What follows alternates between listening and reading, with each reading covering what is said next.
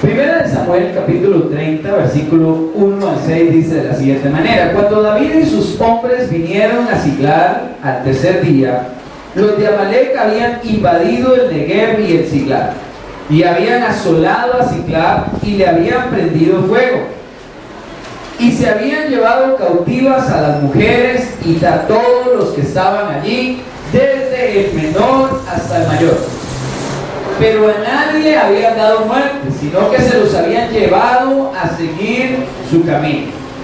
Vino pues David con los suyos a la ciudad, y he aquí que estaba quemada, y sus mujeres, y sus hijos, y sus hijas habían sido llevados cautivos.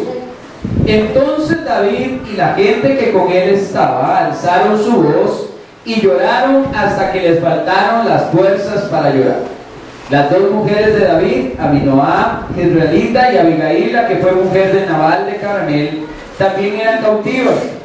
Y David se angustió mucho porque el pueblo hablaba de apedrearlo, pues todo el pueblo estaba en amargura de alma, cada uno por sus hijos y por sus hijas, mas David se fortaleció en Jehová su.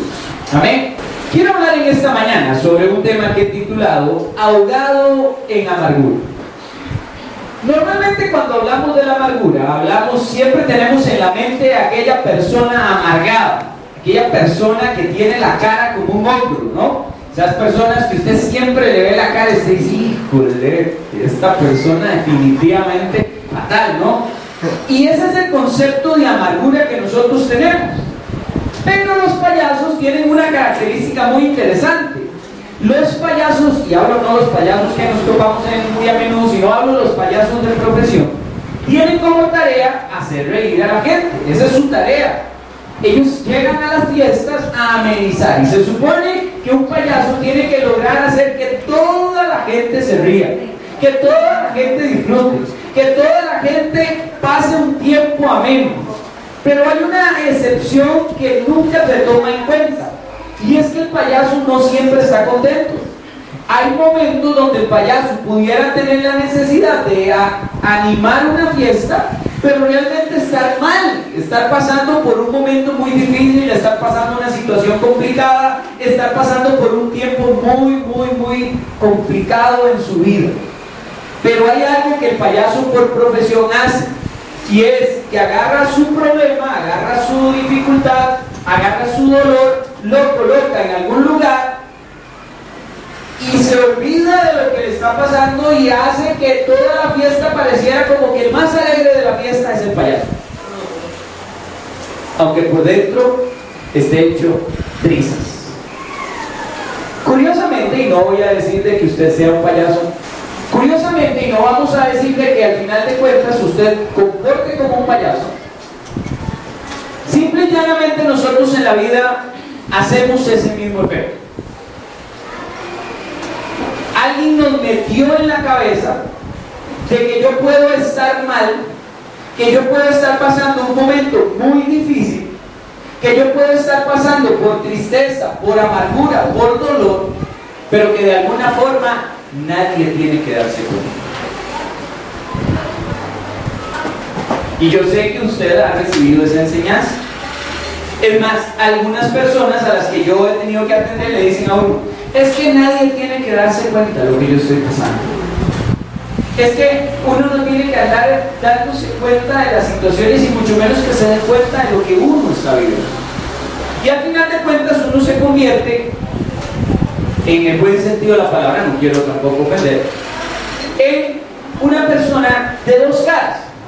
La cara que yo le presento a todos ustedes y la cara que yo tengo realmente, la que está pasando por las circunstancias, la que está viviendo los entornos, la que realmente se está llevando todo el frente de batalla.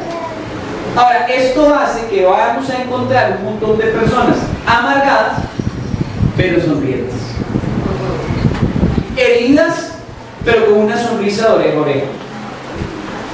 Resentidas, pero que son capaces de poder presentar cara como de no tengo ningún problema. Todo está bien. Y que a medida que vamos desarrollando el arte, inclusive podemos llegar a hacerle cara bonita a gente que no nos tragamos de ninguna manera. Entonces es la gente que usted le sonríe, pero usted sabe que definitivamente no se lo absorbe ¿qué pasa con eso? Usted diría, pastor, eso es bueno. Depende. Depende de qué concepto sea bueno. Hay momentos donde pareciera que pudiera ser útil. Por ejemplo, si usted es la mamá y está pasando una situación difícil a casa y usted tiene hijos pequeños, puede ser muy probable que usted se atrague el problema mientras tanto para que sus hijos no tengan que sufrir lo que usted está sufriendo.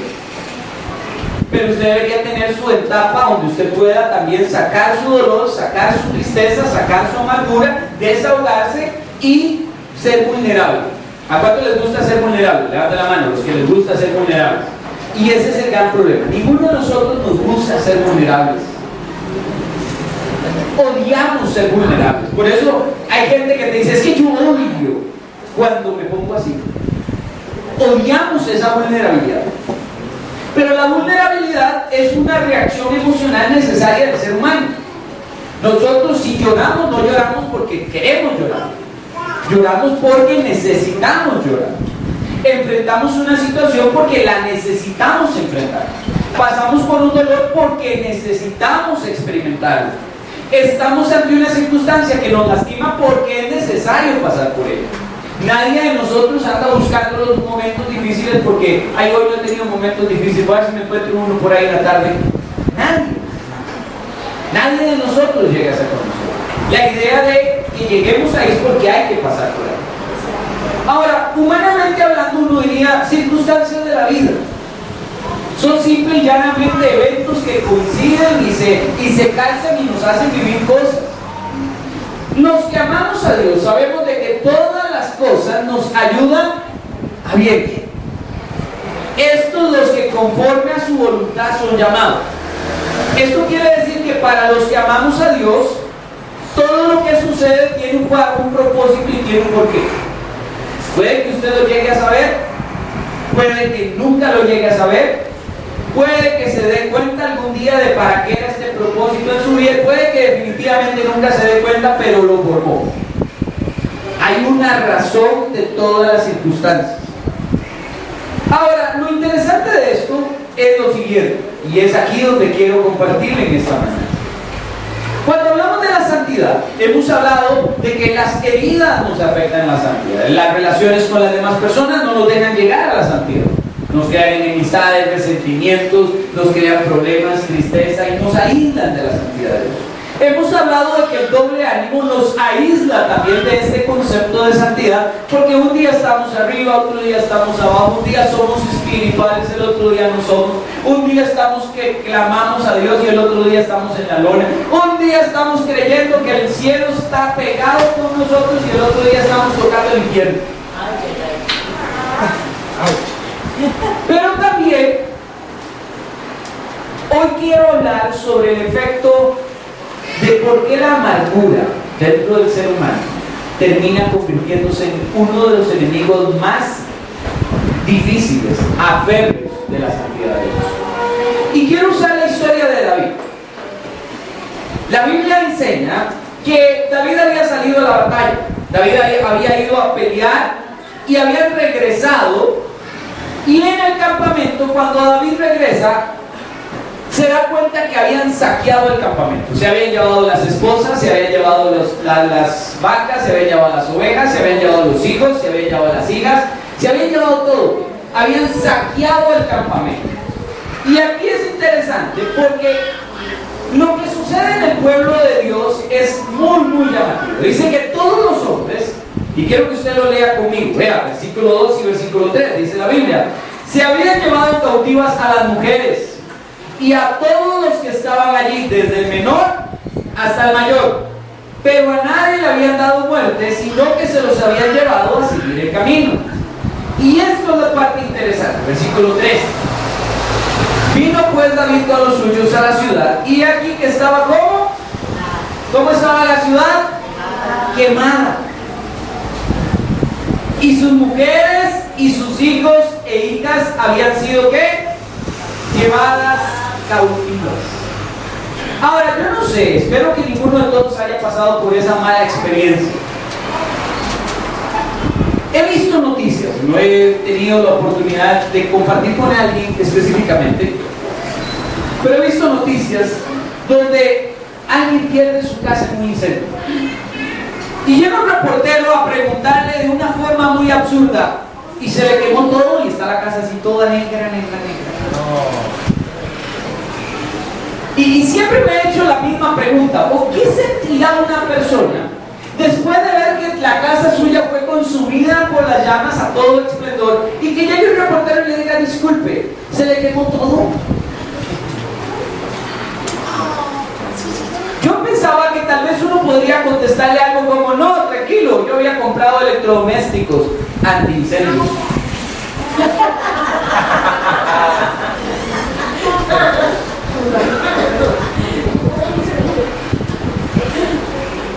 ¿Quién está de ánimo para contestar una pregunta de ese nivel?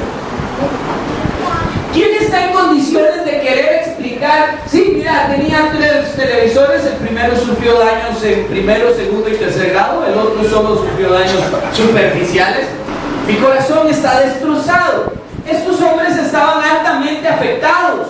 Sus esposas habían sido raptadas, sus hijos, sus hijas habían sido raptadas, sus vacas, sus ovejas, todo lo que tenían había sido quitado. Tanto fue la afectación que si usted lee el versículo 5, dice lo siguiente. Entonces David y la gente que con él estaba alzaron su voz y ¿qué hicieron? ¿Qué hicieron? Llorar. No le escucho. ¿Qué hicieron? Llorar. Usted dice que está a su lado. Mira, es bueno llorar. Pero dígaselo con convicción. Es bueno llorar. ¿Sí? Ahora, hay una segunda parte que me encanta Dios, porque Dios siempre nos deja secretos en la palabra que a veces no nos gustan tanto. Y si usted lee la Biblia, vea lo que la Biblia dice. En la segunda parte dice que ellos lloraron, pero le agrega una frase maravilloso. Dice, lloraron hasta que les faltaron las fuerzas. No le voy a decir que levante la mano, pero yo sé que ustedes, algunos de ustedes, han estado en esa etapa de la vida donde han llorado hasta que les faltan las fuerzas. Hasta que literalmente usted se queda dormido de la le pasa mucho a los niños, cuando usted no le quiere dar un juguete y están de berrinchosos, lloran y lloran y lloran y lloran, y en un punto dado, en su llanto empiezan. Se Fue porque toda su fuerza la gastaron en llorar. Ahora, es normal ver en un niño, pero un hombre de guerra en un ejército, entre soldados. Y esta es la parte interesante, porque el dolor es el resultado de una circunstancia dolorosa temporal. El dolor siempre es el resultado de algo que nos pasa y que es temporal. ¿A cuántos de acá les gustan las inyecciones? de la mano. Nada. Estamos mal de candidatos para las inyecciones por acá. Bueno, la verdad es que no tiene que ir al dentista y no tiene que hacerle anestesia y nada, eso es una verdad. La inyección es un dolor temporal. En el caso de que usted sienta la inyección, ¿cuánto dura el dolor de una inyección? A veces un minuto, a veces menos de un minuto, y ya solo con ciertos medicamentos puede que dure más. Pero igual por más doloroso que sea, a la hora, ya usted tiende a aliviarse. Es temporal el dolor. Todo dolor en nuestra vida es temporal. Todo dolor en nuestra vida pasa. Todo dolor en nuestra vida tiene un tiempo finito en el que se acaba. Ese debería ser el proceso normal de la vida. Ahora, era lógico que estos hombres estuvieran altamente dolidos por todo lo que estaba pasando, que estuvieran ellos dañados, que estuvieran afectados, que tuvieran un dolor intenso en su alma en ese momento y que eso bloqueara su mente. Ahora, si usted revisa, ellos estaban bloqueados, no pensaron en ir a rescatarlos, no pensaron en ir a buscarlos, simplemente se dedicaron a llorar. Muchos de nosotros eso hacemos cuando hay dolor, nos dedicamos a llorar. Otros ni siquiera hacemos eso, no resolvemos nada, pero tampoco nos desahogamos. Y lo mejor que podemos hacer en un momento dado es desahogarnos. El ser humano piensa mejor cuando aprende a desahogarse. A veces no hay nada más lúcido en medio de una dificultad que pegarse una buena llorada antes de ir a pensar cómo resolverlo. Lo que pasa es que nosotros tratamos de resolverlo antes de llorar y entonces nuestro corazón está muy lastimado. Por eso alguien, un pensador muy famoso, dijo, nunca tomen decisiones permanentes ante sentimientos temporales. Porque cuando usted no se ha desahogado, su corazón está lastimado, su condición de vida es otra. Ahora, ¿cómo afecta el hecho de que yo pueda estar afectado? De una forma sencilla. Iba a traerle las dos manzanas y le iba a poner el ejemplo. Pero dado que no tengo las manzanas, simplemente le voy a poner. Una mamá se acerca a su hijo Póngale que Pilar tiene, y Katy tiene dos manzanas, dos ricas y sabrosas manzanas. Y Pilar le dice, Katy, ¿me regala una manzana? Y Katy agarra las dos manzanas, se queda viendo las dos manzanas. Y rápidamente hace lo siguiente. Y muerde las dos manzanas. Muy típico, ¿verdad? ¿Qué piensa usted inmediatamente?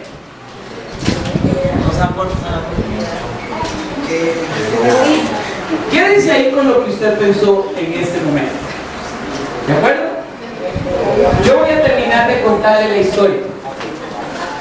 Ya usted pensó y sacó su análisis. Yo le voy a terminar de contar la historia. Katy agarra la manzana, una de ellas se voltea y le dice, mamá, tome, esta es la más dulce de las dos.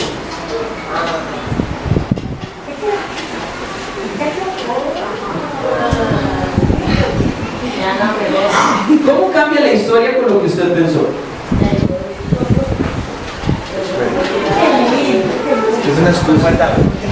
Nosotros somos El dolor temporal produce eso. Siempre sacamos un evento, una circunstancia y una conclusión que no necesariamente es real. No necesariamente tiene que ver con lo que en realidad está pasando en mi vida.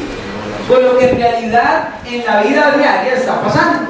A mí me pasa como pastor. Como pastor hay gente que me dice, ay pastor, estoy muy resentido con usted, ¿de verdad? ¿Y ahora por qué? Usted pasó y me volteó la cara. Yo, ¿de verdad? Yo hice eso. Sí, estoy muy resentido Yo sé la respuesta que pudiera darle. No sé si es más buena o más mala. Pero la respuesta correcta que pudiera darle es, oiga, vea, discúlpeme, yo le puedo garantizar que no le hice mala cara. ¿Quiere que le diga por qué? Porque ni siquiera lo he visto.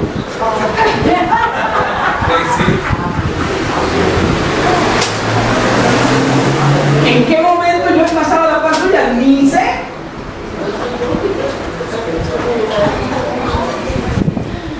O me va a decir que a usted no le ha pasado, que usted se monta en un bus y pasa hasta el último asiento y de camino cuando se va le dice, qué barbaridad, pasó la familia y no me saludó. ¿Cuándo? ¿Le ha pasado o no le ha pasado? Claro. A uno le pasa. Pero curiosamente uno siempre en el dolor temporal, uno crea reacciones circunstancias y conclusiones que al final de cuentas no necesariamente son reales, pero el dolor produce. Ahora, este dolor que tenían estos hombres provocó algo. Y dice la Biblia, quiero que lo lea conmigo, versículo 6, vea lo que dice la Biblia. Y David se angustió, ¿cuánto? Mucho. Dígale al que está a su lado, a veces se angustia mucho. A veces, a veces, a veces. David se angustió mucho, estaba muy angustiado. Ahora, la razón es sencilla, dice la Biblia, que el pueblo hablaba de apedrearlo. ¿A quién iban a apedrear? A a David. A David lo querían apedrear. Y dice que la razón por la que lo querían apedrear era porque todo el pueblo estaba en amargura. Ahora, si usted sigue leyendo la Biblia, dice que el pueblo estaba en amargura de alma, cada uno por sus hijos y sus hijas. ¿De acuerdo? Por alguna razón no dice que estuvieran muy dolidos por las esposas. Ya ahí yo no me voy a meter, no voy a hacer. La cosa es que los hijos y las hijas sí le afectaron.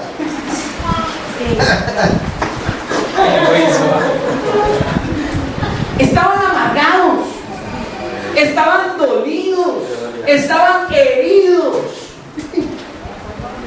Y aquí está lo que quiero enseñarte en esta mañana. El dolor, cuando no se sabe expresar, produce amargura.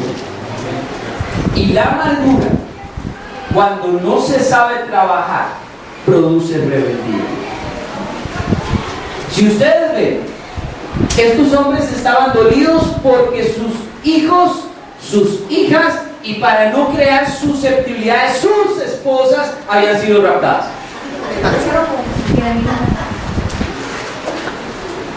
Ahora, la gran pregunta del millón es esta. ¿Qué culpa tenía David de que hayan sitiado ¿Qué culpa tenía David de que hayan secuestrado a las esposas? ¿Qué culpa tenía David de si hubieran llevado las vacas, las ovejas? ¿Qué culpa tenía él? Al final de cuentas, las esposas de David también se las habían llevado en el secuestro. Pero el dolor del pueblo nunca le permitió abrir los ojos. Los llenó de amargura y automáticamente lo primero que pensaron fue, matemos al líder. Ese es el de la culpa. Levantarse contra la autoridad y destrozarlo. Vamos a apedrearlo y la agarraron contra David. La rebeldía no es algo que brota de la nada. Casi siempre que tenemos una persona rebelde dentro de nuestro caminar en el Señor, tenemos una persona que ha sido herida en algún momento y que se ha amargado el alma y que ha estado expuesto a un dolor tan extenso por un lapso de tiempo que la amargura lo consumió y de ahí en adelante se levanta contra cualquier autoridad. Por eso usted va a ver personas que son rebeldes desde su infancia contra las autoridades, cualquiera que sea, porque no se sujetan a un papá, no se sujetan a una mamá, porque están heridos porque hay resentimientos no sanos, porque hay heridas muy fuertes, entonces se levantan contra cualquier autoridad. Por eso le cuesta tanto a una mujer a veces cuando usted le dice, sujétese a su marido, oh, esa vaina duele, porque hay dolor dentro del corazón, hay resentimiento. Por eso nos cuesta tanto que alguien nos diga que Dios es amor cuando yo no tenía un padre. Porque estoy tan herido con el concepto paterno que cuando veo la autoridad de Dios no la logro por eso nos cuesta tanto lograr afinar el concepto de autoridades en nuestro entorno. ¿A cuántos de acá les cuesta? No levanta la mano. Seguir órdenes. Hay gente que me dice, pastor, es que si a uno le piden las cosas como la gente. Y es no es un tema de si se lo piden como la gente o no. Que simplemente a usted le cuesta seguir órdenes. Por eso es que en las empresas se metió el concepto de liderazgo dentro de la jerarquía. Porque antes le decían, párese ahí. ¿Qué va a hacer? Párese. Y se acabó. Oye, no, es que usted sería tan amable y me podría ayudar a ponerse bien en ese lugar. Yo ahorita le voy a informar para qué voy a necesitar que usted esté ahí. Hoy en día usted encuentra jefes tener que decirle a los repartidores, vea, usted me haría el favor de agarrar las cajas de la bodega y poderlas montar al camión para que usted sea tan amable de poderlas llevar y entregar hoy a la calle. Cuando en realidad desde el punto de vista de jerarquía simplemente ahí está su carga, montela y camine. Ese es su rol. Pero las heridas que cargamos por dentro nos hacen levantarnos contra las autoridades. Eso siempre va a pasar. Por eso si usted hoy tiene rebeldía en su corazón, usted puede identificarlo fácilmente, porque primero nunca va a aceptar que le órdenes le choquen las órdenes. ¿De acuerdo? No le voy a decir que la mano para meter problemas. Pero nosotros sabemos cuando nos chocan las cosas. Segundo, siempre nos justificamos.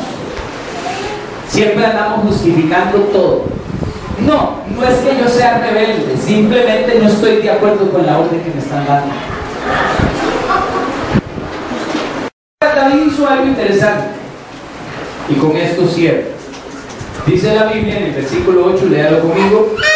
Y David consultó a Jehová diciendo, perseguiré a estos merodeadores, los podré alcanzar. Y le dijo, síguelos porque ciertamente los alcanzarás y de cierto librarás a los cautivos. 600 hombres estaban preocupados por quién había sido el culpable. Solo un hombre se enfocó en orar a Dios para ver cómo solucionar el problema. 600 hombres querían un culpable y una cabeza. Solo uno se enfocó en buscar a Dios para encontrar una respuesta. El problema de la amargura es que te desenfoca de tus David lloró, sí, claro, David lloró. David sufrió, sí sufrió. David pasó posiblemente por todos los mismos escenarios, sí pasó por los mismos escenarios, pero David hizo algo que difiere de todo lo que los otros 600 había hecho. David habló con Dios y le dijo a Dios, Dios, vamos a ver, ¿lo sigo? ¿Los voy a poder alcanzar? ¿Qué quieres que haga? Y Dios le dijo, vaya y persígalos, que usted los va a agarrar. Y fueron. Los otros 600 nunca pasaron de llorar. Se estancaron en la amargura. Nunca encontraron soluciones, nunca encontraron respuestas, nunca salieron por sus esposas, nunca salieron por sus hijos, nunca salieron por sus hijas, porque la amargura, el dolor, el resentimiento, la tristeza y todo lo que tenía por dentro nunca los dejó avanzar, los inmovilizó. Y muchos de ustedes hoy tal vez están estancados, tal vez están frenados y están bloqueados por el dolor de algo que se dejó y que nunca se ha querido superar. Y están como estos hombres, simplemente buscando culpables a todo la gente, pero nunca soluciones. Y Dios no quiere que busques culpables, Dios quiere que busques soluciones. Y la solución no es buscar quién tuvo la culpa. La solución es buscar a Dios para que te dé la respuesta. Y Dios no se va a devolver como un culpable, se va a devolver con una solución. Pero si tú no haces eso, si tú no vas a Dios y lo buscas y le dices, Señor, ¿qué hacemos ante este escenario? Lo que sí va a pasar y lo que sí va a haber es que vas a llenarte de rebeldía en tu corazón. Cuando mi corazón se llena de rebeldía, estamos listos, estamos listos. Nunca más podré caminar conforme a lo que Dios quiere. La historia continúa, usted la puede leer. Hay aspectos muy interesantes. Los 600 hombres salen a la pelea y van por sus esposas, van por sus hijos, van por sus hijas. 200 nunca llegan. Solo 400 lograron llegar. La razón, la misma. A veces nuestras heridas son más fuertes que nuestras ganas de seguir y amar nuestra vida. Así que si en esta mañana, mi hermano y mi hermana, usted se puede autoevaluar y usted llega y me dice, pastor, yo estoy herido, yo estoy resentido, yo he cargado cosas en mi vida que son muy, muy dolorosas. Y la verdad, la verdad, pastor, siendo muy honesto, muy honesta, no las he podido pasar por alto. Déjeme decirle, hermano y hermana, la suelta o se estanca. La suelta o se queda con eso de por vida y nunca va a encontrar solución a sus problemas. Y lo único que sí va a encontrar en el camino es que la rebeldía inunde su corazón y la llena. Y cuando eso pasa, mi hermano, mi hermana, usted está en problemas. Está en problemas. Por eso yo siempre les digo a ustedes, y siempre hago énfasis en esto, solo hay dos razones por las cuales usted debería salir, bueno, tres razones por las cuales usted debería salir de una iglesia. Porque se murió, y hay que llevarlo a la tumba. Porque Dios lo quiere en un ministerio en otro lugar y lo lleva a un ministerio mayor. Y meto una tercera que hay que meterla por nuestras condiciones financieras. Que usted se traslade de casa a algún lugar muy remoto. Fuera de ahí, usted nunca debería moverse en la iglesia.